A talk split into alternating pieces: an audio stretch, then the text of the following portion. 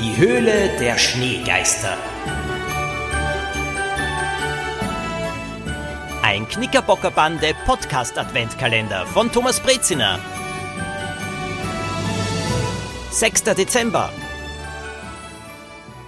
Was? Lilo war neben Axel getreten und sah ihn fragend an. Was hatte er entdeckt? Norbert wartete auf die vier am Eingang der Eishöhle. Er schwang die Arme und lief am Stand. Äh, ziemlich kalt hier, findet ihr nicht auch? Eiskalt, stimmte ihm Dominik zu. Axel deutete zu den Füßen des Geistes. Unter den durchscheinenden Krallen steckte etwas. Das war die Führung, rief Norbert. Kommt wieder, wenn die Schneewelt eröffnet ist. Ihr müsst jetzt gehen. Lenk ihn ab, raunte Lilo Axel zu. Er nickte und tat so, als würde er zum Ausgang gehen. Auf halbem Weg aber rutschte er aus und seine Beine sausten in die Luft. Axel fiel hart und blieb stöhnend liegen. Hast du dir wehgetan? rief Poppy. Um nicht auch auszurutschen, ging sie vorsichtig auf ihn zu. Axel lag so, dass er ihr entgegenblicken konnte. Unauffällig zwinkerte er Poppy zu. Dominik blieb ruhig. Ihm war klar, was Axel getan hatte. Axel war ein ausgezeichneter Sportler und hatte das richtige Fallen trainiert. Er konnte sich hinwerfen wie ein Stuntman im Film. Es sah schlimm aus, aber Axel verletzte sich dabei nicht. Ist was gebrochen? Norbert schlug die Hände vor dem Gesicht zusammen. Oh nein, ich hätte euch in die Eishöhle nur einen Blick werfen lassen sollen. Lilo nützte die Aufregung und kniete sich neben den Geist. Unter der Geisterpranke steckte ein Stück weißes Plastikrohr. Lilo zog vorsichtig an. Das Rohr war festgefroren und ließ sich nicht bewegen. Vielleicht war es ein Teil der Statue, fiel Lilo ein. Der Drache konnte kaputt gehen, wenn sie zu stark an dem Rohr werkte. Kannst du aufstehen? wollte Norbert von Axel wissen. Mit vorsichtigen Schritten bewegte er sich über das Eis auf Axel zu. Viel Zeit blieb Lilo nicht. Axel konnte nicht behaupten, sich sehr wehgetan zu haben. Norbert würde dann bestimmt die Rettung verständigen. Das durfte nicht geschehen. Gab es an diesem Geist etwas anderes zu entdecken? Lilo betrachtete ihn noch einmal prüfend. Sie hörte, wie Axel beim Aufstehen stöhnte. Ich halte dich und jetzt raus, sagte Norbert schroff. Und da sah Lilo es. In dem weißen Rohr steckte ein zusammengerollter Zettel. Mit spitzen Fingern gelang es Lilo, das zusammengerollte Papier aus dem Rohr zu ziehen. Ohne es weiter anzusehen, steckte sie es unter ihre Jacke.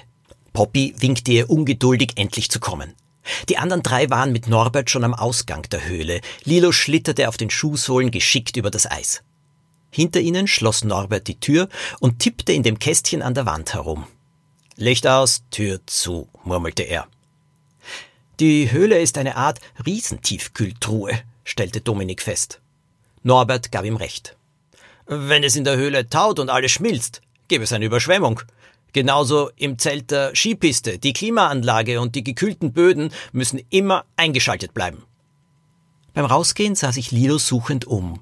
Sie konnte den Seitenausgang erkennen, wo der Yeti ihr gewunken hatte.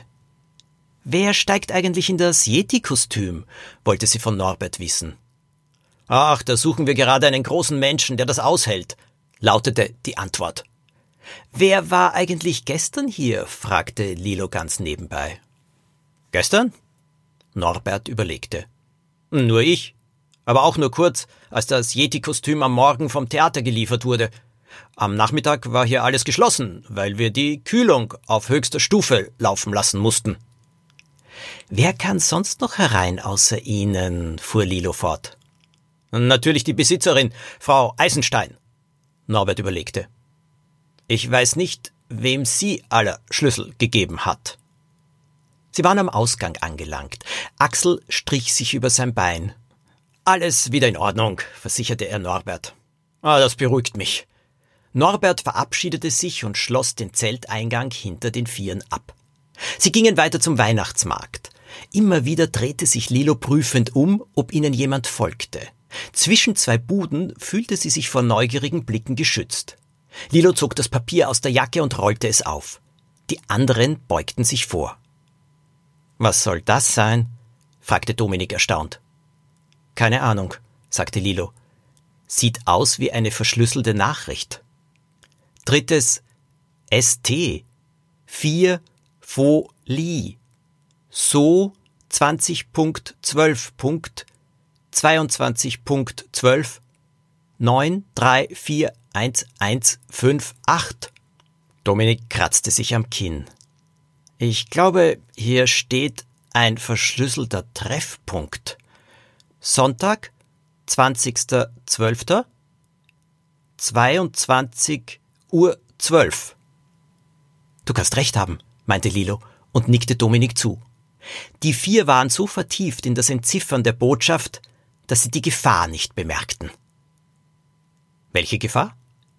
Das erfahrt ihr am 7. Dezember.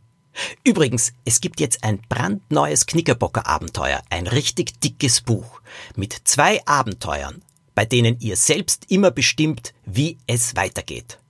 Schlangenschloss und Geistervilla. Du entscheidest selbst.